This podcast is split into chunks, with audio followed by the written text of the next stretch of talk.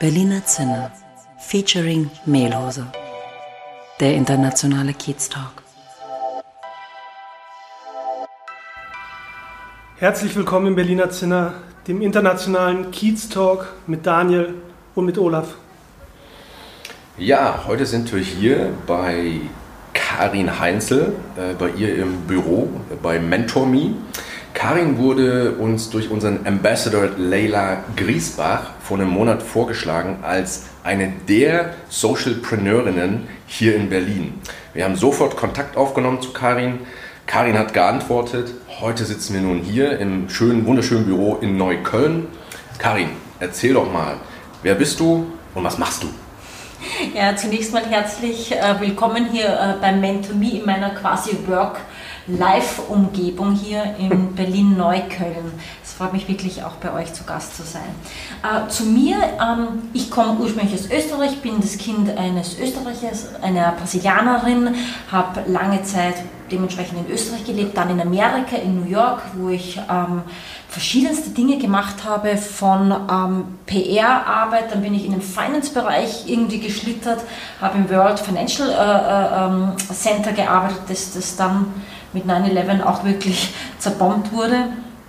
Ähm, und bin später dann auch nach vier Jahren noch nach, nach, nach Deutschland gekommen und mittlerweile lebe ich seit knapp zehn Jahren, manchmal sind es so, ich weiß gar nicht, ob es zehn oder elf oder zwölf sind, irgendwann hört man einfach schlichtweg auch auf zu zählen und die Stadt, in die man zugezogen äh, äh, ist, wird ein Zuhause.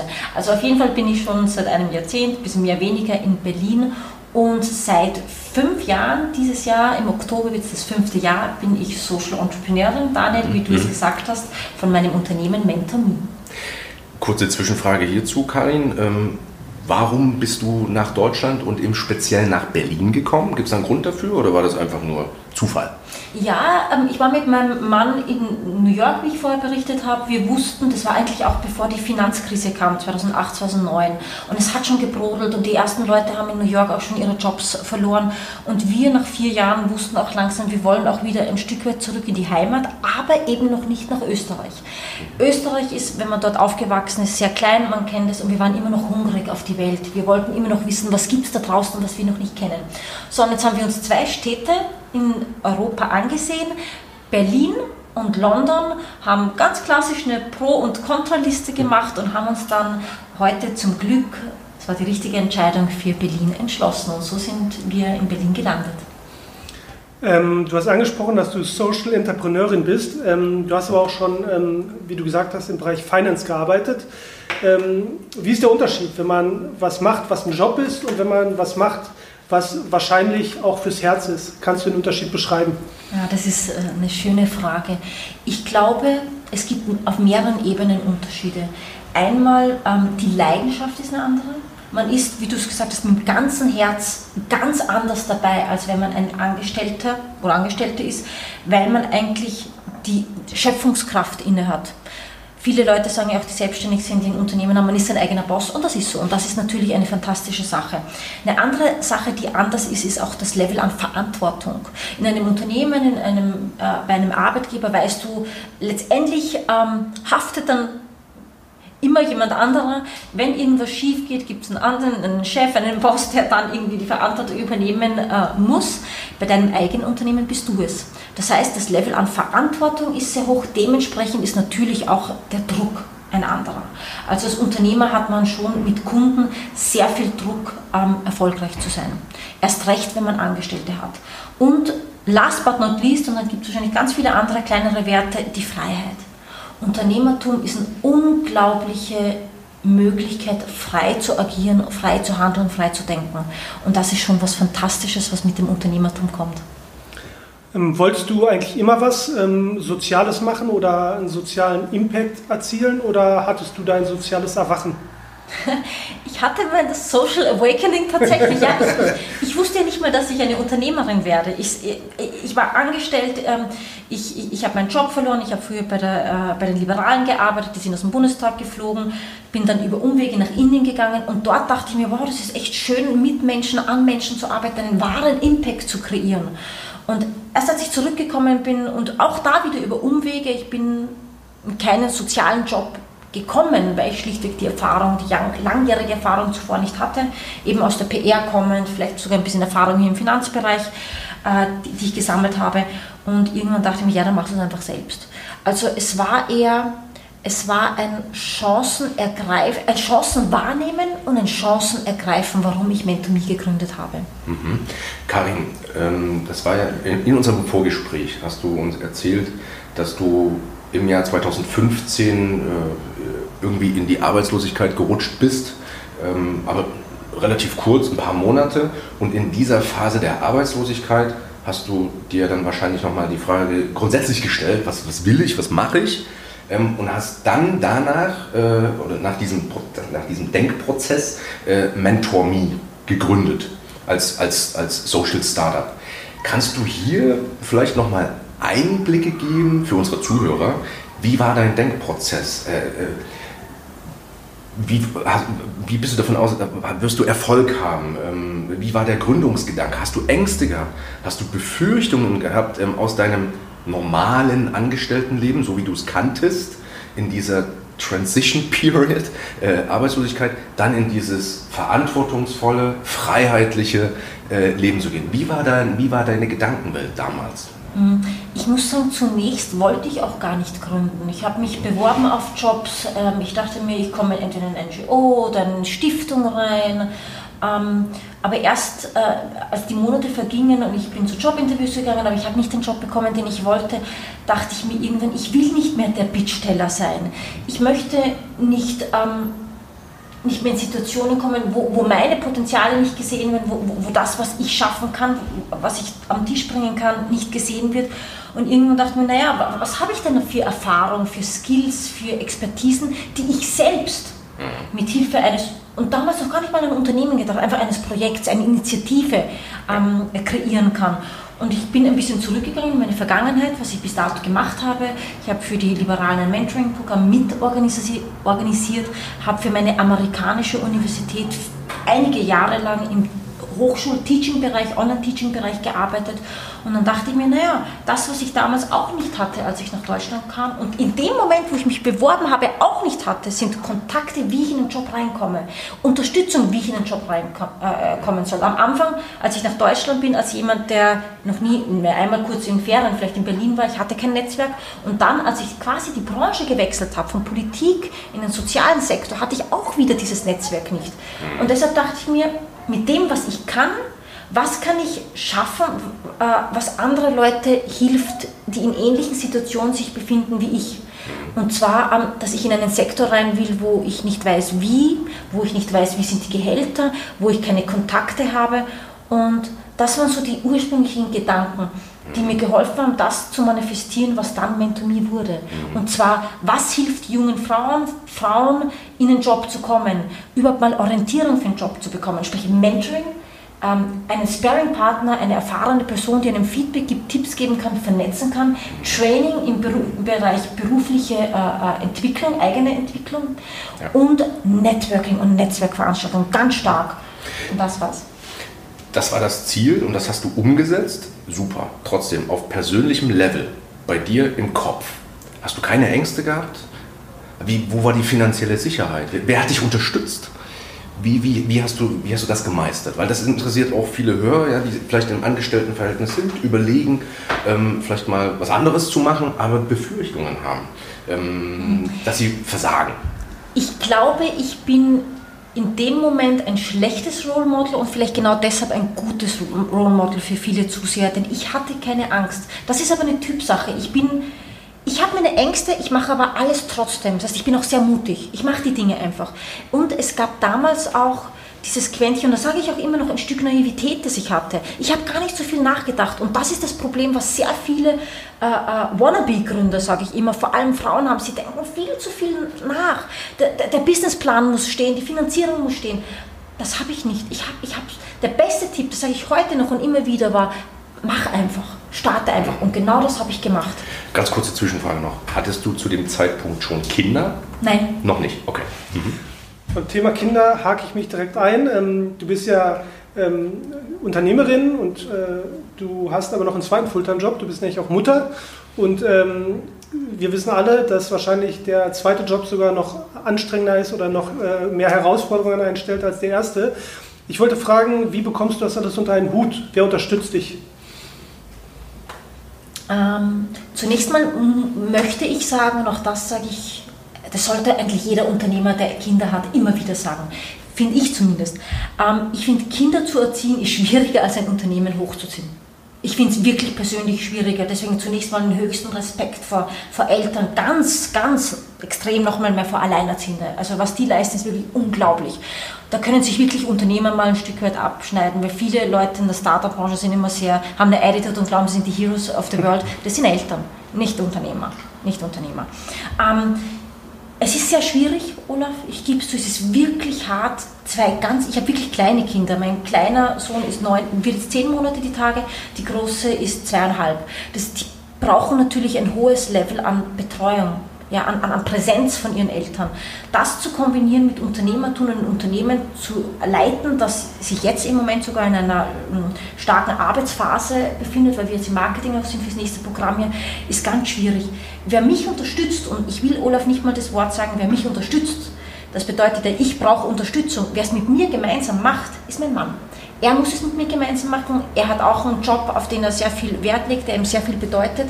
Da gibt es natürlich hier und da mal ähm, Rangeleien, wer darf jetzt, wirklich, wer darf ja, jetzt mal arbeiten? Wirklich so, wer darf arbeiten? Kennen wir. Ja, und das klingt so böse und ich hoffe, es wird von Zusehern oder Zuhörern nicht äh, böse aufgefasst. Wer muss bei den Kindern sein? Aber ein Unternehmen zu leiten ist auch ein Baby. Das heißt, ich, ich, ich liebe das, was ich mache und da gibt es natürlich manchmal Schwierigkeiten. Ich muss aber dazu sagen, es ist nicht nur mein Mann, wir haben auch äh, Unterstützung, wir haben ein, eine, eine Au-pair und die Große geht in die Kita. Und so ist es machbar, aber es ist anstrengend. Cool, sehr coole Einblicke. Ähm, Nochmal ganz kurz, du hattest, äh, wir haben ganz oft schon dein, dein Startup äh, erwähnt, MentorMe. Vielleicht ein paar Sätzen, was genau macht MentorMe? MentorMe unterstützt Frauen in ihrer beruflichen Orientierung, in ihrer Berufsfindung und bringt sie im besten Falle zu dem Job, den sie haben möchten, beziehungsweise in die Position, die sie wollen. Sei es jetzt darum, wenn sie Studenten sind und sich mal orientieren wollen, was kann ich denn machen, wo liegt meine Leidenschaft, sei es darum, wenn sie die ersten Jahre Berufserfahrung schon haben und sagen, ich möchte die Karriereleiter ähm, erklimmen, ich möchte eine tolle äh, Position, in zehn Jahren möchte ich äh, äh, Geschäftsleitung Geschäftsleitung vielleicht haben oder vielleicht Frauen, die schon 15 Jahre im Berufsleben sind und sagen, ich möchte aus dem Job aussteigen, ich möchte selbstständig werden oder ich möchte in eine andere Branche. Das machen wir auf der Ebene von unseren Mentees, von den Frauen. Ja. Die bringen wir zusammen mit Unternehmen. Und auch Unternehmen, jetzt mit Corona hat sich vielleicht das Blatt ein bisschen gewandelt, aber auch Unternehmen äh, sind ja immer im, im, im War for Talents. Das heißt, wir bringen diese Frauen, die nach Joberfüllung, viele davon nach neuen Jobs Ausschau halten, mit Unternehmen zusammen. Mhm. Und wie ist der Scope sozusagen? Ist es Berlin? Ist das Deutschland? Ist das Dachregion? Ist das die Welt? Wir denken ja immer groß hier in Berlin. Ja? Wenn du da noch Einblicke geben könntest. Ja, ähm, ich glaube, das Großdenken versus dem äh, äh, qualitativ hochwertig denken. Mir, ist es lieber, qualitativ groß zu sein als quantitativ. Was wir auf jeden Fall machen, ist, wir operieren deutschlandweit. Wir haben jetzt vor ein paar Tagen die 1000 äh, Personen Mentoren Marke geknackt. Wir haben über 1000 Mentoren und Mentorinnen, die ehrenamtlich als Sparing-Partner unseren Mentees zur Verfügung stellen. Und wir haben Mentees in diesem Programm ja knapp 300. Wir planen jetzt für das nächste Programm, ja, das in ein paar Monate startet, ja zwischen 400 und 500. Also die, die, unsere Ziele sind sehr ambitioniert und die sind in ganz Deutschland, aber auch darüber hinaus. Also wir haben auch in Belgien äh, äh, Mentees-Mentoren, aber auch in den Staaten oder eine Mentorin lebt in Mosambik oder in, in, in Shanghai. Also ein bisschen weltweit schon. Ähm, ja, du hast die ambitionierten Ziele angesprochen. Dazu habe ich eine Frage. Du bist eben auch Sozialunternehmerin. Wie definierst du Erfolg? Er wird sich ja wahrscheinlich äh, nicht nur am finanziellen Erfolg messen lassen, sondern da spielen auch andere Variablen mit rein. Hm, wie definiere ich persönlichen Erfolg oder für mich? Unternehmerischen. Unternehmerischen. Okay. Ähm, ein Unternehmen muss nachhaltig sustainable sein. Das heißt, es muss auf finanziell starken Beinen stehen. Das heißt, interessanterweise kommt doch da das Geld ins Spiel. Auch ein Sozialunternehmen. Denn wenn ein Sozialunternehmen nur Gutes tut, aber keine Gelder generiert, dann kann es auch nichts Gutes tun. Das heißt, und, und, und da kämpfe ich auch schon seit Jahren dafür. Auch ein Sozialunternehmen muss Gelder erwirtschaften. Ähm, darüber hinaus, unsere Mission ist es tatsächlich, sozialen Impact zu kreieren, Frauen zu unterstützen. Das heißt, im Großen ist es natürlich unser Ziel, so viele Frauen auf ihren persönlichen Wegen äh, beruflich zufriedenzustellen. Und im kleinsten Kern ist es tatsächlich die ganz einzelne individuelle Mentee, wenn die zu uns sagt und sagt, wow, ich habe über Mentomy meinen Job bekommen, ich weiß jetzt oder ich weiß jetzt endlich, was ich überhaupt mal werden will, dann ist das der Impact, den wir auf einem ganz persönlichen Level bei den Menschen da draußen kreieren und das ist wunderbar. Mhm. Du hast ähm, vorher mal angesprochen, dass du keine Angst hast, dass du Dinge einfach machst und so ein bisschen habe ich das ja aus deinem Lebenslauf schon rausgelesen. Du warst in New York, du warst in Washington, du hast für ein Wall Street Unternehmen gearbeitet, dann bist du nach Berlin gegangen, ähm, hast, hast nochmal studiert, in der, hast in der Politik gearbeitet. Also du hast eigentlich nie und, äh, die Scheu gehabt, neue Dinge auszuprobieren. Glaubst du, dass dir das geholfen hat als Unternehmerin und dann vielleicht auch genau für das, was du jetzt machst, eben, dass du äh, Frauen versuchst, ähm, ihnen zu helfen, dahin zu äh, kommen, wo sie hin möchten? Ja, ich glaube, der, der Mut, ja, einfach hier auch ähm, ohne groß zu analytisch nachzudenken, Dinge wagen, das ist sehr, sehr wichtig. Ich habe es vorher erwähnt, viele Frauen sind dann, oder Menschen sind dann so verkopft und die kommen aus dem Planen nicht heraus. Ähm, ich glaube auch die, die Offenheit. Also du hast es gesagt, ich habe ganz viele verschiedenste Stationen in meinem Leben gehabt. Indien war zum Beispiel auch dazwischen, was ein großer Schritt war, denn ich war am Land, wo ich die einzige westliche war. Da war niemand außer ich. Ich war wahrscheinlich in dem Dorf die Einzige, die ever überhaupt ein Klopapier verwendet hat, weil die Inder nutzen hat kein Klopapier, so eine Anekdote hier mal zu bringen. Ähm, und dieses, die, diese Verrücktheit, diesen Mut, diese Offenheit, die, bringt, die hilft einem, ein Unternehmen zu gründen und in meinem persönlichen Fall ein Unternehmen zu gründen, was ja gekoppelt ist mit einer Community, wo wir Menschen verbinden äh, wollen und sollen. Und die hilft mir tatsächlich, dass sich auch Menschen, ich glaube manchmal oder vielleicht sehr, ein Stück weit in mir auch äh, wiedergespiegelt sehen. Denn ich mache keinen Unterschied, mit wem ich rede, ob es jetzt ein Geschäftsführer ist eines großen Unternehmens oder die Studentin, die noch ihren Weg sucht. Für mich sind alle gleich, nur befinden sie sich auf einem anderen Weg in ihrem Leben. Ähm, was bedeutet für dich der Begriff Skalierung in einem sozialen tätigen Unternehmen? Ähm, Wachstum an Impact mehr Menschen erreichen können, indem nach mehr Menschen unterstützen können. Indem, kurz gedacht sind es ja bei uns immer die Mentis, aber weiter gedacht sind es tatsächlich auch die Mentoren, die enorm von unserem Netzwerk profitieren. Deswegen spreche ich auch bewusst von Menschen, nicht nur von Frauen. Mhm. Weil wir bringen Menschen zusammen. Mentoren sind ja Frauen und Männer und Mentees sind nur, nur, nur Frauen. Also tatsächlich diese, diese, diese, diese ähm, Impact ähm, in den Menschen aber eben auch, ja, ähm, dass ein Unternehmen sich an, und jetzt spreche ich es mal ein bisschen auf Unternehmersprache runter, auch Kunden, letztendlich sind Mentis und Mentoren ja auch unsere Kunden und auch, dass wir wachsen an der Zahl der Kunden, aber eben auch an, an, an einen Rollout in andere Länder. Also auch das ist für mich Skalierung. Was für mich persönlich wichtig ist, bei einer Skalierung ist, dass es qualitativ sein muss. Ich bin da vielleicht anders wie so manch anderer Start-up-Enthusiast, der sagt, schnell skalieren, schnell groß werden, um dann ein paar Jahre später zu verkaufen mit einem möglichst hohen Gewinn. Ich will so wachsen, dass unser, unser Service qualitativ sich im besten Fall sogar verbessert, wenn nicht gleich bleibt. Ähm, ja, du hast, ähm, Daniel hat das vorher schon mal angesprochen, du hast ähm, auch mal Zeiten gehabt, in denen es nicht so gut läuft. Und ich glaube, jeder Unternehmer weiß ja oder nicht so gut gelaufen ist. Und jeder Unternehmer kennt das ja auch. Es gibt immer irgendwelche Baustellen und Rückschläge. Ähm, was kannst du den Leuten sagen, die vielleicht gerade einen Rückschlag haben? Was machst du in solchen Momenten? Wie ähm, arbeitest du dich da wieder raus? Oder wie nutzt du solche Erfahrungen? Ja. Zunächst muss ich sagen, weil du gesagt hast, du hast Zeiten gehabt. Olaf, ich habe immer Zeiten und jeden Tag habe ich solche Zeiten. Ich sage, wirklich, wirklich, wirklich, wirklich, Ich habe meine Zeiten. Gut zu hören. Also, äh, und das schon mal gesagt, ist, glaube ich, eine der ganz wichtigsten, wichtigen Dinge überhaupt. Ähm, man steht immer vor Herausforderungen, wenn man ein Unternehmen hat, äh, äh, mit, mit einer Strategie, mit Kunden, mit, mit, mit, mit Mitarbeitern, ähm, mit Work-Life-Balance. Ich glaube, jeder sollte solche negativen Momente eigentlich begrüßen und dankbar sein, auch wenn es in dem Moment ganz schwer ist und wenn man verzweifelt nur froh ist, dass wenn es vorbei ist. Weil ich sage auch immer, man wächst nur, und ich bin wirklich davon überzeugt, man wächst nur an Herausforderungen, nicht an den Erfolgen. Es ist schön, Erfolge zu haben, aber wachsen, persönlich wachsen, tut man an Herausforderungen und je mehr Herausforderungen du hast, desto resilienter wirst du. Das heißt, irgendwann mal kommt dann auch mit der Gewohnheit an Herausforderungen auch ein Stück weit Gelassenheit. Und je mehr du gelassen bist, desto kleiner fühlen sich Herausforderungen an. Deshalb kann ich nur sagen, Herausforderungen gehören zum Leben dazu und man soll eigentlich dankbar sein, dass man sie hat. Und man soll aber immer trotzdem probieren, was ist der Learning, den ich aus dieser Herausforderung, wenn sie überstanden ist, ziehe. Und dementsprechend dann in Zukunft auch agieren. Äh, in den letzten 20 Minuten hast du äh, vor allem vier Worte ganz oft benutzt. Verantwortung, Freiheit, Mut, Machen. Klingt ein bisschen wie das Parteiprogramm der FDP. Du hast ja auch mal für die FDP gearbeitet. Würdest du sagen, dass du politisch bist oder hast du nur für die gearbeitet? Ah, jetzt muss ich aufpassen, was ich sage. Ich habe noch ein paar sehr, sehr nette Kollegen von der FDP.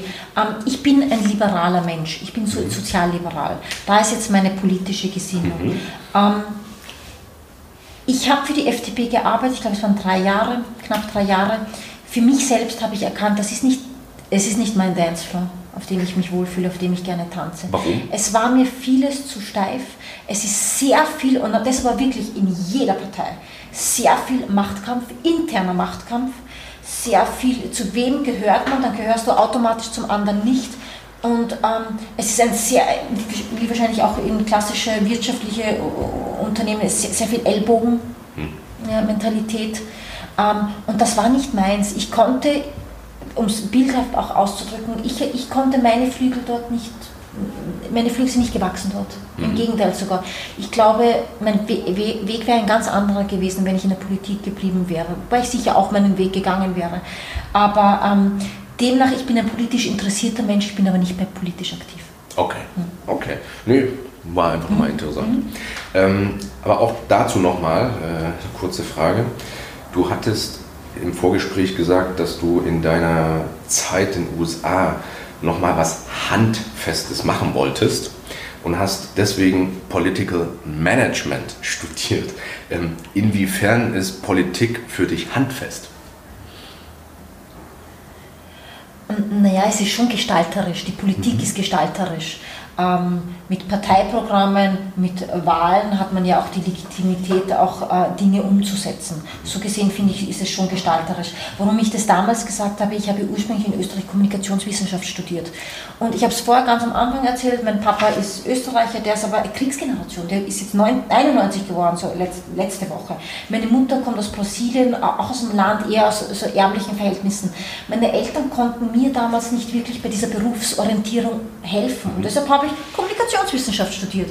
Aber was ich auch bis heute sage, für mich war das immer auch dann danach so, äh, du weißt alles und nichts. Und deshalb wollte ich ein Skillset haben, mit dem ich wirklich etwas machen kann. Und da war Politik, politisches Management fantastisch. Mhm.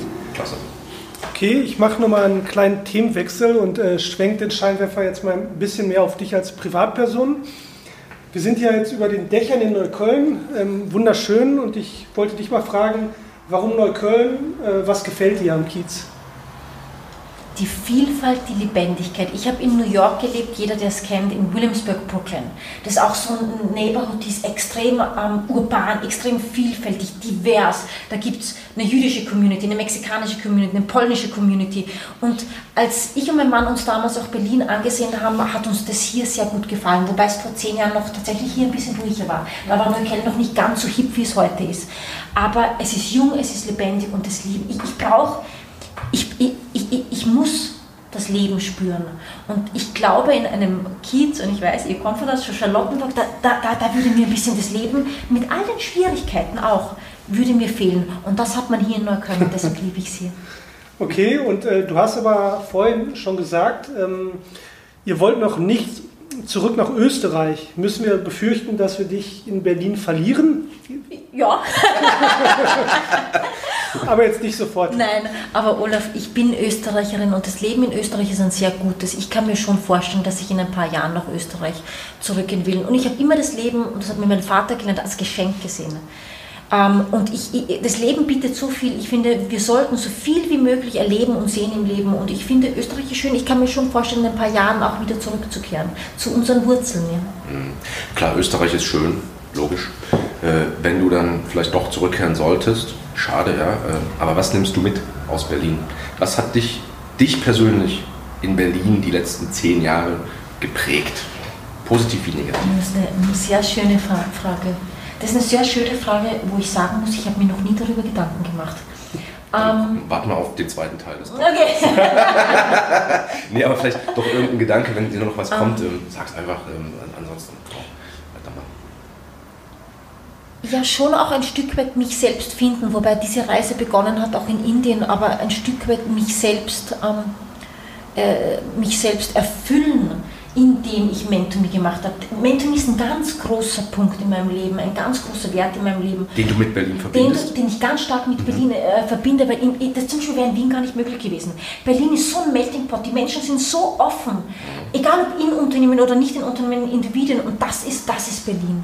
Das ist Berlin. Und ich glaube, das werde ich auf jeden Fall mitnehmen. Ja, äh, du wirkst sehr offen, also wie du das beschreibst, ähm, das ist total authentisch, du bist offen, du wirkst mutig, bist positiv, bist glücklich. Ähm, und einer deiner Träume ist ja auch noch ein Traumhaus. Ne? Ähm, warum kannst du dir nicht ein Traumhaus in Berlin vorstellen? Wie ist dein Bild im Kopf von einem Traumhaus? das Traumhaus selbst, das Traumhaus ist eine Mischung aus 50er Jahre Stil LA und japanische Einflüsse. Okay, cool. Klingt nach Berlin, ja. Stimmt das gar nicht, nicht wahr? Deswegen wahrscheinlich auch irgendwie, das zieht mich dann, also irgendwo so ein bisschen so Hills, deswegen auch so Hollywood Hills. Es yeah. sollte schon irgendwie eine Aussicht ähm, ähm, offenbaren. Ähm, und ich, brauch, ich bin Mensch, ich brauche auch in meiner Wohnlandschaft viel Raum ich, ich, ich, ich habe erlebt, je mehr Raum wir haben in unserer wohnlichen Situation, desto mehr Raum hat auch unser Geist für neue Ideen und, und, und Kreativität. Also alles, was zu sehr drückend ist, wäre nichts für mich. Und deshalb stelle ich mir dieses Haus auch ein bisschen so im LA-mäßig vor. Da ist ja auch ganz viel Luft in den Hollywood Hills in LA. Hier ist Downtown eher weniger.